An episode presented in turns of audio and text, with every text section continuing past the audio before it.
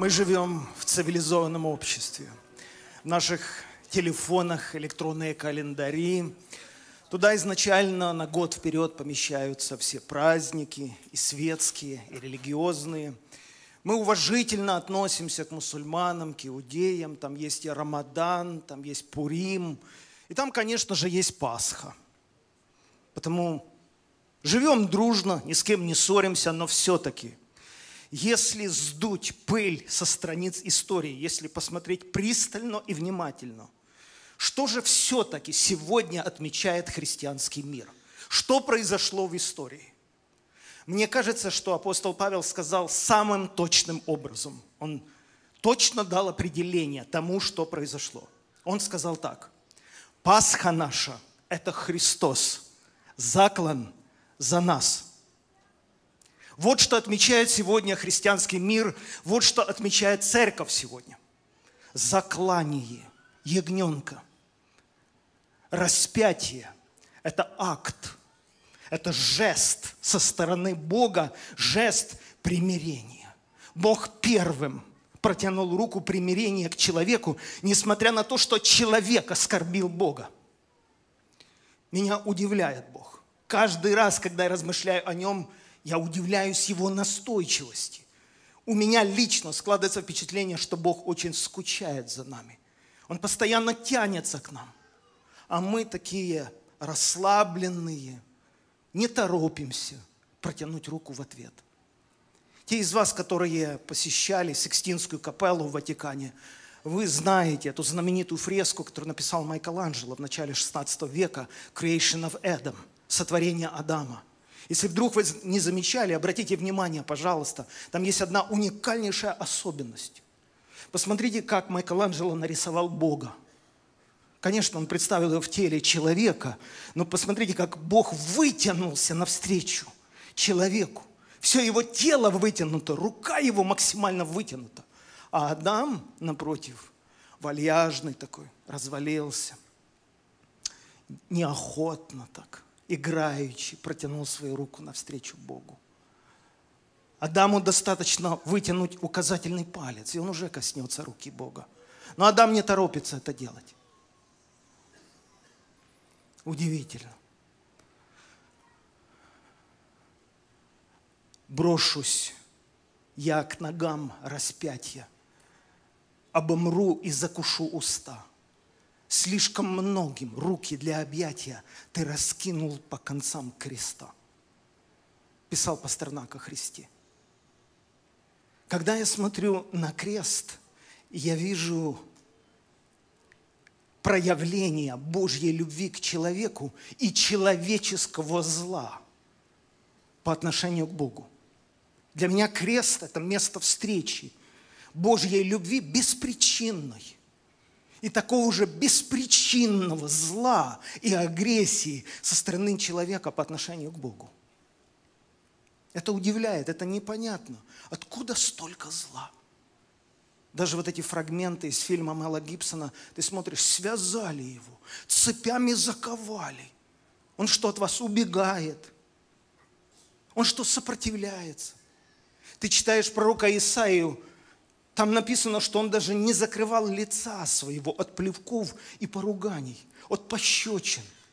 Как искусно, как умело всю ночь они отрабатывали свои удары на нем, когда он даже не закрывался от них.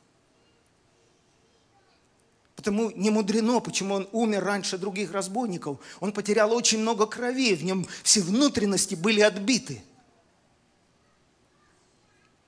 Исаия пишет – о Христе, я предал хребет мой бьющим. По нем топтались все, кому не лень. В других переводах, я читал, кстати, в большинстве переводов написано, когда они били меня, я не отворачивал лица моего, когда они рвали мою бороду. Удивляет вот это отношение Бога к человеку. И удивляет отношение человека к Богу. За что?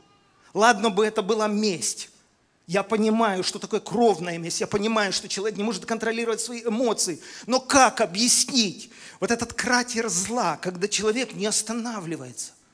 когда ему доставляет какое-то удовольствие делать больно другому, беззащитному, тем более тому, в ком, нет греха. Филиппьянцы пишет, что единственный человек в истории, который ни за что даже не извинялся, это был Иисус. Почему столько зла в его адрес? Вы понимаете, люди дорогие, мы хронически больны. Нас никто не может излечить. Мы думаем, что зло только на передовой линии фронта, там люди злые или в Афганистане, или в Ираке, которые служили где-то. Да нет, в домах насилие, столько зла, что диву даешься. В школах, в Ютубе выкладывают эти ролики, где девочки, подростки могут избивать свою подругу до потери сознания, топтаться ногами, обувью по лицу. Ты думаешь, что с вами происходит? Люди, вы что, звери? Что с вами происходит? Конечно, мы можем сказать, это римляне. Это люди без мозгов, без тормозов, без сердца. Всю свою жизнь только убивали и кровь проливали. Но, вы знаете, в 1974 году Марина Абрамович, художница из Югославии, провела удивительный эксперимент, который ошарашил весь мир. Что она сделала? В Неаполе, в Италии, в центре Европы, в 20 веке в огромном выставочном зале она поставила стол и положила на столе 72 предмета разных. Бокал вина, кусочек торта, соль, мед, ложку, скальпель, пистолет, нож, лезвие и много-много других предметов. И выставила табличку. Вы можете делать со мной все, что пожелаете. Все последствия за этот эксперимент я беру на себя. У вас есть 6 часов. Если я не ошибаюсь, она обозначила время с 8 вечера до 2 часов ночи. Среди многих предметов лежала розочка. Живой, цветок. Подошел человек, взял розочку. Можно было подумать, что он подарит этой красивой женщине. Но он взял шипы и вонзил ей в тело. И смотрел, как ей больно, как у нее потекли слезы. Подошел другой человек. И о ком мы говорим сейчас? О людях искусства. О духовных людях, как их принято называть в мире. Европа, 20 век. На виду у всех по отношению к человеку, который тебе же никакого зла не сделал. Ты можешь ее напоить вином, ты можешь угостить ее медом, ты можешь подарить ей цветочек. Что хочешь, что и делай. Оказывается, что когда тебе ничто не угрожает, с тебя начинает переть зло. Без причины, без повода. Это же не месть. Как это понять? Люди начали резать ее одежду. Она была близка к физическому изнасилованию на глазах у всех. Трогали ее за разные места, унижали ее. Изрезали все ее платье. К концу эксперимента она была полностью голой. Один человек надрезал ей горло и стал пить ее кровь. Другой человек. Это все разные люди. Элита, общество, люди искусства. Один человек взял пистолет, вложил ее же, указательный палец, положил на курок и принуждал, чтобы она выстрелила себе же в голову. Завязалась драка между людьми. Когда эксперимент закончился, она ушла в гостиничный номер, посмотрела себе в зеркало. Она пишет, я увидела, что у меня часть головы седая. И она написала, я специально провела этот эксперимент, чтобы доказать всем – что когда зло ненаказуемо, когда человек не несет последствий, в нем просыпается дикий, пещерный человек. Мы неизлечимы. Мы не выберемся из этой ямы.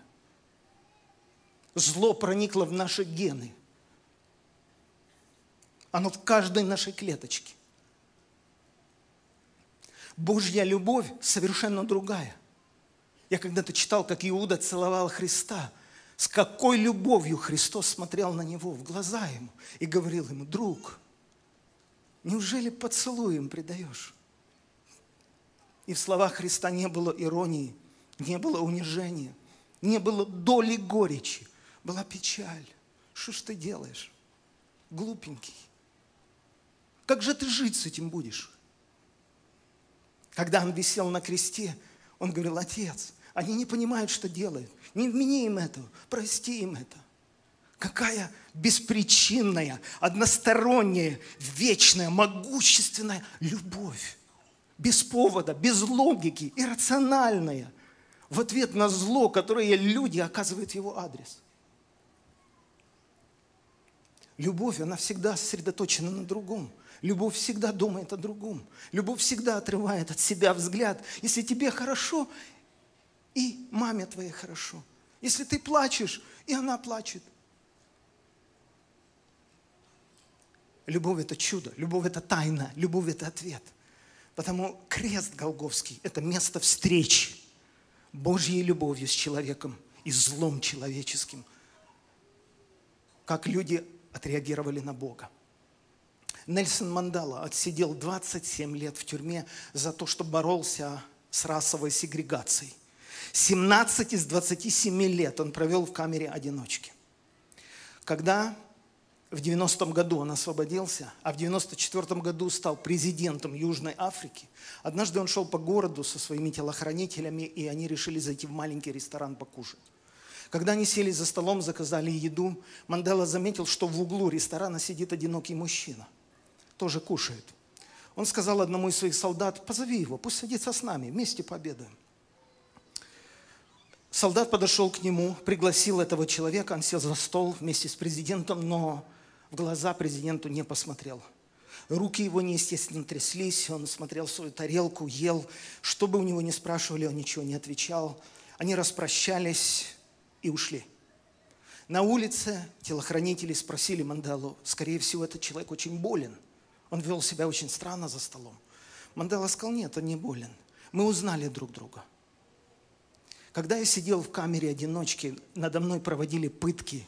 Я кричал по ночам и просил воды. Я умирал от жажды. Этот человек регулярно приходил в мою комнату и никогда не принес мне воды. Вместо этого он мочился на мою голову. Он, наверное, подумал, что теперь пришло время поменяться местами. Но это не в моем характере мстить, сказал Мандела.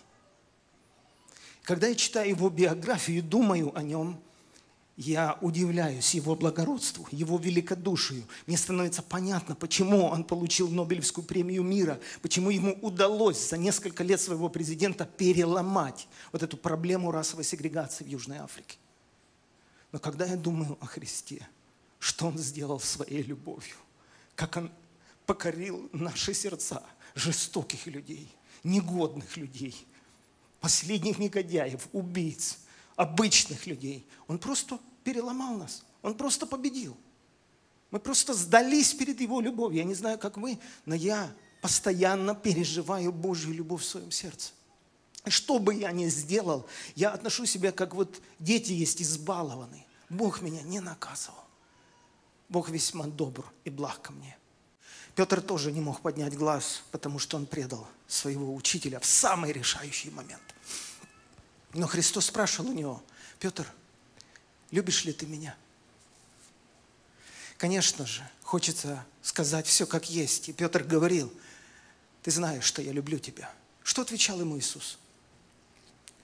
Паси моих овец. Другими словами, ему говорил, если правда меня любишь, вот всю эту любовь не на меня направь. Я не хочу этой фанатичной, странной любви. Я не создаю религию, чтобы все танцевали вокруг меня, плясали. Если ты правда меня любишь, я ухожу, вы остаетесь. Позаботься о людях. Я в шоке. Он второй раз его спрашивает, чтобы тому дошло. Петр, ты меня любишь? И, конечно же, человек смотрит в глаза, наверное, и говорит, ты знаешь, что я люблю тебя. Третий раз. Ты все знаешь. Ты знаешь, что я люблю тебя. Казалось бы, вот и наслаждайтесь любовью, присягой на верность, клянись, думай о нем, молись ему, служи ему. Все три раза Иисус говорит, если ты меня любишь, паси моих ягнят. Вот такое сердце у нашего Господа Иисуса Христа. Как Ему не служить, как Ему не поклоняться, как Ему не подражать, как Его не любить. Это любовь.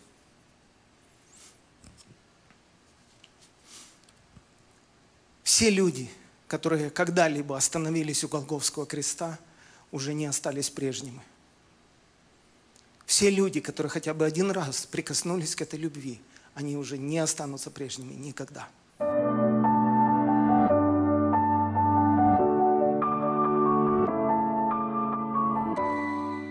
Дорогие друзья, хочу пригласить вас на курс, который называется «Чего боится страх?». 14 уроков этого курса состоит из моего личного свидетельства, победы над страхами и фобиями. У меня было 11 фобий, и от каждой из них освободил меня Господь. Моя цель – донести Божью истину, чтобы разоблачить обман страхов и фобий. Ведь по сути основание страха – это и есть неправда.